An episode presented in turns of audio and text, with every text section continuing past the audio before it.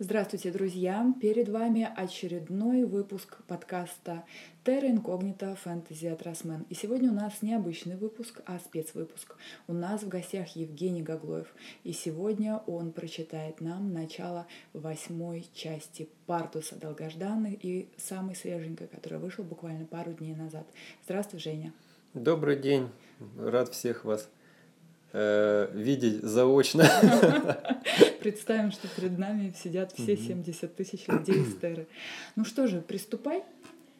А, ну, можно без выражений и просто так по-человечески почитаем, да, да? да. не как диктор на телевидении. Точно так не надо. Значит, глава первая. Книга у нас называется, как все знаете, «Пардус, жаждущие мести». Это уже восьмой том, где активно начинают раскрываться многие тайные секреты. А, глава первая. Тайны прошлого. Э, далеко за пределами Санкт-Петербурга, в густом лесу, вдали от элитных поселков, располагалась территория, огороженная высоким каменным забором из крупных серых валунов. А когда-то крепкая и красивая ограда ныне покосилась, а местами и вовсе растрескалась.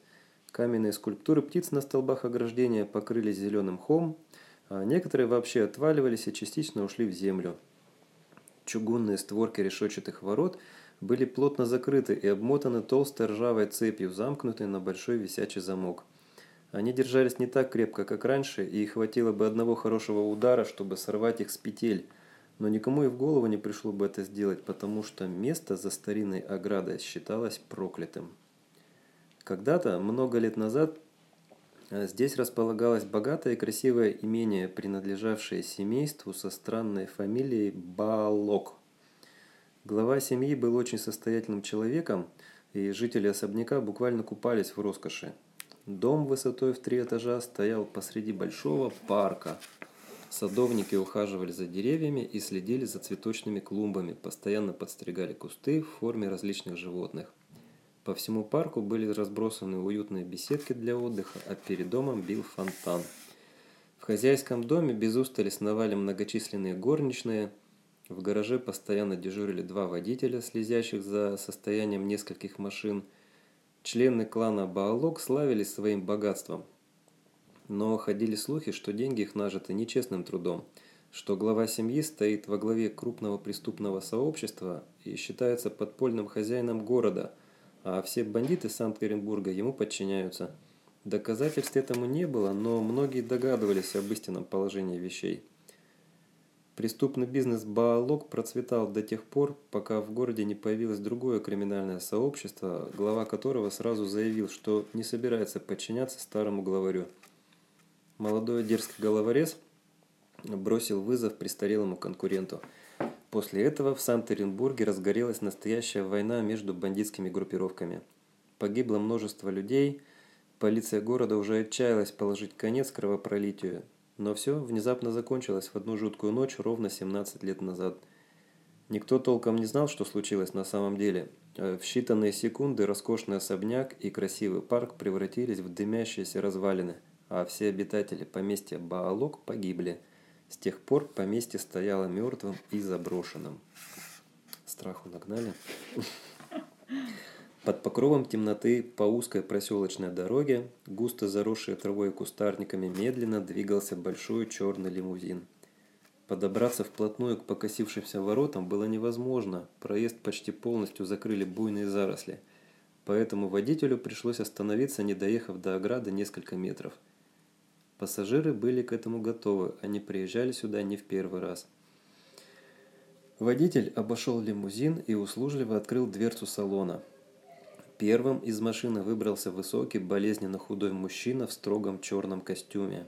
Его редкие седые волосы, зачесанные назад, отливали в лунном свете серебром. Старик протянул руку, и из лимузина показалась молодая женщина в черном траурном платье и элегантной шляпке с вуалью, закрывающей верхнюю половину лица. Она держала в руке красную розу на длинном стебле – Старик помог своей спутнице выбраться из машины, и они вместе двинулись к чугунным воротам. Водитель остался у лимузина. Он привозил их сюда каждый год в эту самую ночь и хорошо знал, что лучше эту парочку не сопровождать. Все 17 лет, что он работал на старика, они приезжали сюда ночью в годовщину крушения особняка Баалок. Старик и женщина хранили молчание, Оба были разодеты в траурные одежды, чтобы выразить свою скорбь, а заодно слиться с ночной темнотой. Никто не знал об этих тайных поездках. Старик шел впереди, раздвигая ветки кустарников тростью, а его спутница осторожно следовала за ним. Длинные каблуки ее изящных черных туфель то и дело глубоко погружали в сырую землю. У ворот они остановились. Сквозь ржавые прутья решетки заросший пустырь, освещенный мертвенно-голубым сиянием луны, выглядел очень зловеще. Сквозь растительность еще проступали очертания черных развалин, покосившиеся каркасы беседок и гигантские трещины в земле. Старик и женщина молча смотрели на жуткие обломки. Но перед их глазами вставали совсем другие картины.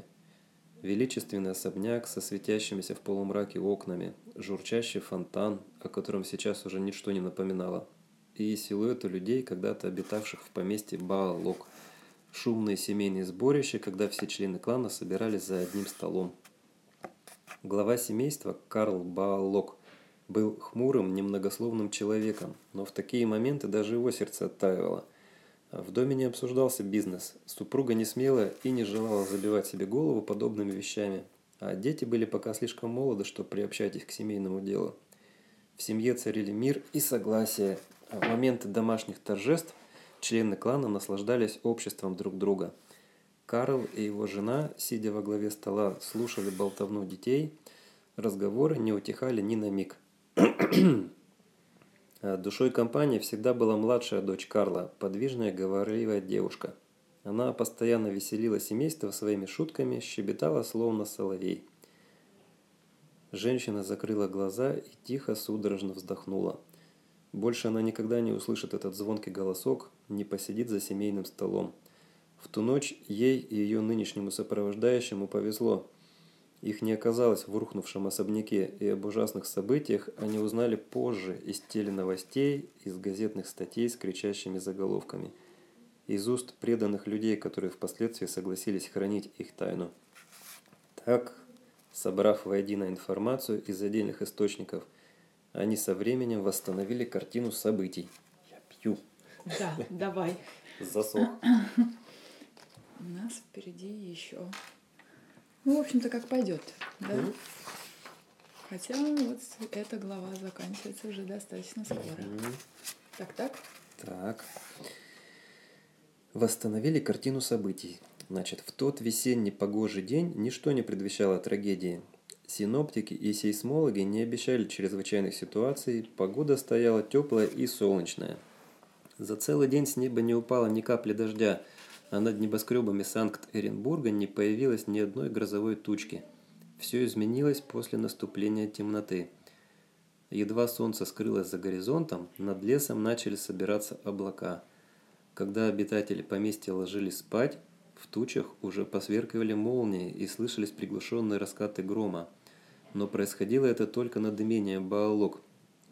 Над самим мегаполисом небо оставалось чистым, как и над поселками, располагавшимися между городом и поместьем. Ровно в полночь разразилась ужасная гроза. Извилистые молнии вспарывали черное небо вдоль и поперек. Вдруг земля содрогнулась от мощного толчка, потом другого, хотя во всем регионе на протяжении многих лет никогда не фиксировалось даже самых небольших землетрясений – в особняке поднялась паника, члены семьи и прислуга заметались по дому. Стены заходили ходуном, крыша дома содрогнулась, угрожая обрушиться в любой момент. Охранник, дежуривший у ворот поместья, говорил потом, что видел, как двери особняка распахнулись, словно кто-то хотел выбежать из шатающегося дома. В этот момент с темного неба в крышу особняка ударила ослепительная молния – Разряд оказался настолько мощным, что черепичная кроля взорвалась, как будто в нее попал боевой снаряд. В ту же секунду еще с десяток ослепительных молний врезалось в особняк, и он моментально вспыхнул, словно облитый керосином. А в следующий миг земля с ужасным грохотом разверзлась, и пылающий дом почти полностью обрушился в провал. Провалился и фонтан, и несколько беседок. В груди полыхающих обломков прогрохотало несколько мощных взрывов – это были либо машины в гараже, либо оружейный арсенал, хранящийся в подвале дома. И сразу после этого земля вновь сошлась, погребая под собой пылающие развалины. На месте катастрофы виднелись лишь верхушки обожженных стен да горящие балки крыши. На место происшествия прибыла полиция, скорая помощь, спасатели. Начали разгребать завалы, используя мощную землеройную технику. Экскаваторы вгрызались в, камен... в каменистую почву, бульдозеры отгребали землю и оплавившиеся камни. Несколько тел удалось обнаружить, остальных так и не нашли. После долгого и тщательного расследования было принято решение засыпать провал и оставить все как есть. С тех пор это место и пустовало. Жители ближайших поселков считали, что над имением висит проклятие. О жутком пустыре ходило множество самых странных слухов. Поначалу еще были желающие выкупить эту землю для нового строительства, но позже все отказались от этой идеи. А вдруг подземные толчки повторятся? Никто не хотел разделить печальную участь семейства Баалок. С гибелью членов клана прекратились и криминальные войны в Санкт-Петербурге, власть над преступным миром захватил молодой предприимчивый Эдуард Кривоносов, конкурент Баалок. Имея деньги и власть, он объединил все бандитские группировки в одно мощное сообщество и сам встал во главе. Затем скупил все фирмы, принадлежавшие Баалок, а еще через какое-то время влиятельный бизнесмен Эдуард Кривоносов основал знаменитую на весь мир корпорацию «Экстрополис». Передав управление криминальными делами своим помощникам, Эдуард с головой ушел в бизнес и сколотил на этом огромное состояние. Обманом, шантажом, вымогательствами Кривоносов продолжал захват мелких компаний и предприятий, присоединяя их к своей корпорации. Он добился немыслимых успехов, так что теперь даже его деловые партнеры не вспоминали, что начинал он как обычный бандит, а расти начал лишь после гибели клана Баалок. Крушение поместья называли случайностью, печальным инцидентом, росковым стечением обстоятельств. Но старик и женщина, стоявшие перед ржавой оградой, отлично знали, что случайностей в этом мире не бывает. И гибель семейства Баалок – тщательно спланированное убийство. Изощренный план был воплощен в жизнь при помощи дьявольского устройства, гениального изобретения горских ученых, которое попало в руки приспешников Эдуарда Кривоносова. Аппарат назывался «Колебатель Земли», и мог вызывать кошмарные катаклизмы наподобие того, что уничтожило поместье. Кривоносов мог по желанию устраивать разрушительные ураганы, тайфуны, землетрясения, а затем все списывалось на разбушевавшуюся стихию. Чуть воздух не кончился. На собственную беду Эдуард понятия не имел, что за кланом Баалок стоят другие, куда более могущественные люди – и он не знал, что два члена ненавистной ему семьи по случайности остались в живых, уехав из особняка незадолго до катастрофы. Он не догадывался, что близится время мести и что кара будет ужасной. Женщина поднесла красную розу к губам, осторожно поцеловала нежный бутон, затем просунула руку между ржавыми прутьями и бросила цветок на землю. «Мама, отец, братья, сестрички», – тихо произнесла она – я все помню. Я готова к тому, что должно свершиться. Старик ободряюще сжал ее руку. «Мы так долго ждали этого», — сказал он. «Столько раз пытались обойти запрет, но теперь осталось недолго. Этот мерзавец за все заплатит, семейство Баалок будет отомщено». Женщина молча кивнула. Они постояли еще какое-то время, глядя на заросший пустырь, и, вспоминая прошлое, отошли от ворот и двинулись обратно к машине. До воплощения их плана в жизнь оставалось совсем немного. Заинтригованы? Очень даже атмосферно. Жаждущие мести не зря живут. Да. Кто жаждет, то всегда своего добьется. А глава вторая. Обитель зла и садистов. Ой-ой. Ну, это так, образно. Ага. А Никите Легостаеву каким-то чудом удалось вовремя втянуть голову в плечи. Торговый автомат с газированной водой, кувыркаясь в воздухе, просвистел прямо над его макушкой, едва задев волосы. Врезался в мраморную колонну и разлетелся в дребезги. Банки с напитками раскатились по темному вестибюлю, некоторые треснули и струйки газировки ударили во все стороны. Настоящий фонтан фруктовой воды – Тесса поскользнулась на мокром полу и едва не вылетела в стену, но Никита успел схватить ее за плечи. Боец промчался мимо, громко топая ботинками, а неведомый монстр быстро их нагонял. Никита уже слышал во мраке его приближающееся сиплое дыхание, ужасную вонь и шуршание склизких щупалец по мраморным плитам пола. «Бежим!» – истошно крикнула Тесса. «Он уже близко!» Легостаева не надо было долго уговаривать. Девушка рванулась за, убиваю... за убегающим бойцом. Никита резво припустил вслед за ней. Одежда моментально вымокла от брызущей в разные стороны газировки. Кроссовки скользили, но это все была ерунда. Главное поскорее убраться из этого странного места. Боец и Тесса уже подбежали к запертым дверям клиники. Парень с разбегу прыгнул и врезал обеими ногами по створкам. Те с грохотом вылетели на улицу. Тесса проворно проскользнула в пролом. Никита уже почти догнал друзей, и тут за его спиной вновь загрохотали пистолетные выстрелы. «Черт, черт, черт! Когда же все пошло наперекосяк?» Наверное, в тот самый момент, вскоре после захода солнца, когда Тесса постучала в Никитина окно. Всего каких-то пару часов назад. А день прошел так спокойно, знать бы заранее, чем все обернется. Никижда трижды бы подумал, что чем соглашаться на такую авантюру. А вечер не обещал ничего интересного. В школе устроили дискотеку, посвященную окончанию третьей четверти. Хотя уроки еще шли, ученики уже расслабились. Большая часть контрольных позади, большая часть. Каникулы не за горами, а впереди почти две недели отдыха, и учиться больше категорически не хотелось. У Никиты в день было всего по 2-3 урока. В обычном режиме работали только кружки и спортивные секции – Понятно, что при таком режиме перетрудиться невозможно, а на дискотеку Никита просто не пошел. Вероника, Лариса и Алена весь день уговаривали его, но Легостаеву не хотелось. А с кем идти? Пригласить Татьяну Пожарскую он не решился, да они и не виделись с тех самых пор, как отбили книгу теней у Персифона и Гектора Сантери. У Татьяны своих дел было по горло, а Никита думал лишь об учебе. Сначала нахватал троек, а под конец четверти судорожно исправлял. Но потом вновь появилась Тесса. В последнее время девушка-пантера так часто заглядывала к нему по вечерам, что Никита уже перестал удивляться ее внезапным визитом. Обычно Тесса взбиралась по дереву к самому окну его комнаты и запрыгивала на подоконник. Она приходила поболтать или звала побегать по ночным крышам.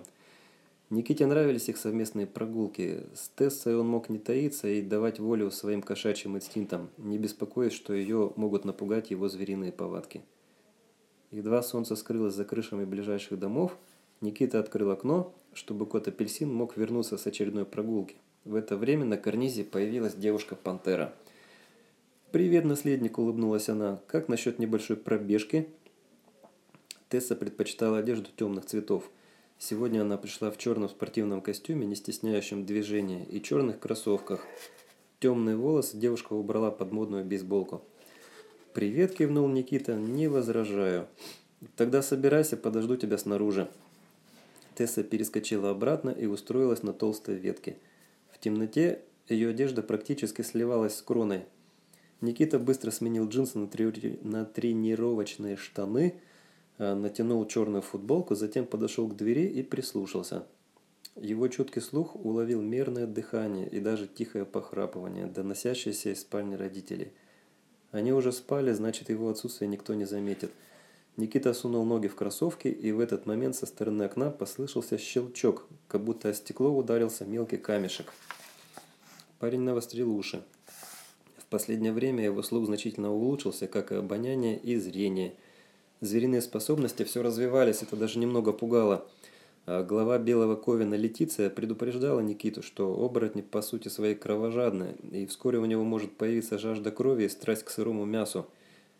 «Стоит тебе перейти черту, и мы тобой займемся», – пригрозила она.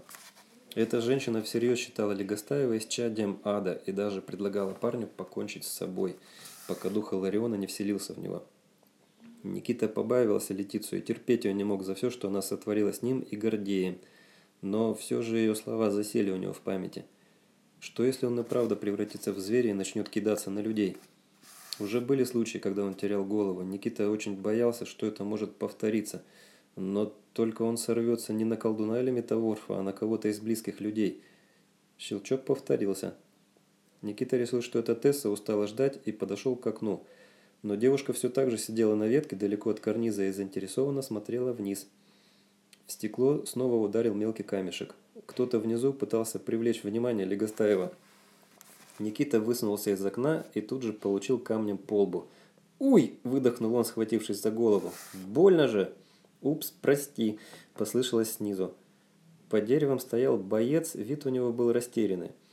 Никита не встречался с ним с той самой ночной поездки, когда они вместе с Татьяной Ли Ли Ликоем, а печатку нашел, и Гордеем сражались за книгу теней, поэтому немало удивился его появлению. «Привет!» – помахал ему боец. «Сильно занят?» «В такое-то время...» Никита усмехнулся. «Должно быть скоро полночь». На улице быстро сгущалась тьма, в окнах ближайших домов постепенно гас свет. «Мне твоя помощь нужна», – произнес боец. «Это не займет много времени». Легостаев нахмурился. «Во что опять влез этот молодчик? Вроде обещал, что больше никогда не свяжется с противозаконными делами. А тут явно попахивает жареным, раз уж он явился в столь поздний час». «Подожди!» Никита перескочил на ветку, затем быстро спустился по толстому стволу, цепляясь за шершавую кору и спрыгнул на землю. Тесса легко соскочила следом за ним. Увидев девушку, боец замер от восхищения. Ну, конечно, он ведь никогда ее вблизи не видел, а Тесса выглядела очень симпатично. Это Тесса представил подругу Никита. «Какая!» – выдохнул боец. Тесса покраснела до кончиков ушей. «Простите», – тут же смутился боец, – «я понятия не имел, что вы уже что-то запланировали, иначе бы не пришел». «Да ничего мы не планировали», – успокоил его Никита. Он повернулся к Тессе. Это Илья Соловьев, но можешь звать его бойцом, так ему привычней. Приятно познакомиться, кивнула парню Тесса. Боец смущенно улыбнулся. Здоровенный и крепкий, на пол головы выше Никиты, он сейчас смотрелся очень забавно.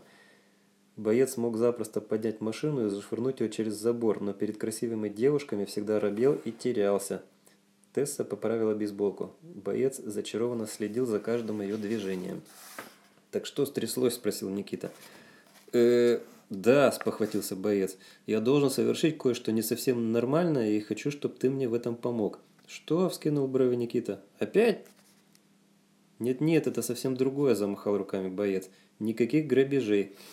Ты же знаешь, что я помешан на животных. Так вот, на окраине города есть одна клиника. Она расположена по соседству со старым заброшенным зоопарком. Разные поганцы-ученые проводят там опыты над бедными зверюшками – Используют их для своих гадких экспериментов. А я хочу выпустить несчастное зверье. Никита озадаченно на него уставился. «Молодец!» – воскликнула Тесса. «Я ненавижу таких людей. Если вы пойдете освобождать животных, я с вами». Но Легостаев не разделял ее воодушевление. «А я-то тебе зачем?» – спросил Никита. «Все очень просто», – ответил боец. «В здание просто так не проникнуть, нужно взобраться по стене до самой крыши, проникнуть внутрь через чердачное окно, а затем отпереть дверь изнутри, чтобы без лишнего шума. И мы войдем. Никита не поверил своим ушам. А если меня схватят? Вам-то хорошо, вы в это время будете стоять на улице. Они издеваются над беззащитными кошечками и собачками, насупился боец. Ради них можно и рискнуть. Я не стал бы просить о помощи, но без тебя мне туда никак не проникнуть. Если вышибу дверь, будет много грохота. А к чему поднимать переполох, если все можно сделать тихо и мирно? Тихо и мирно выпустить из клеток ораву обезумевших от страха кошек и собак. Никита сильно сомневался в успехе этого предприятия.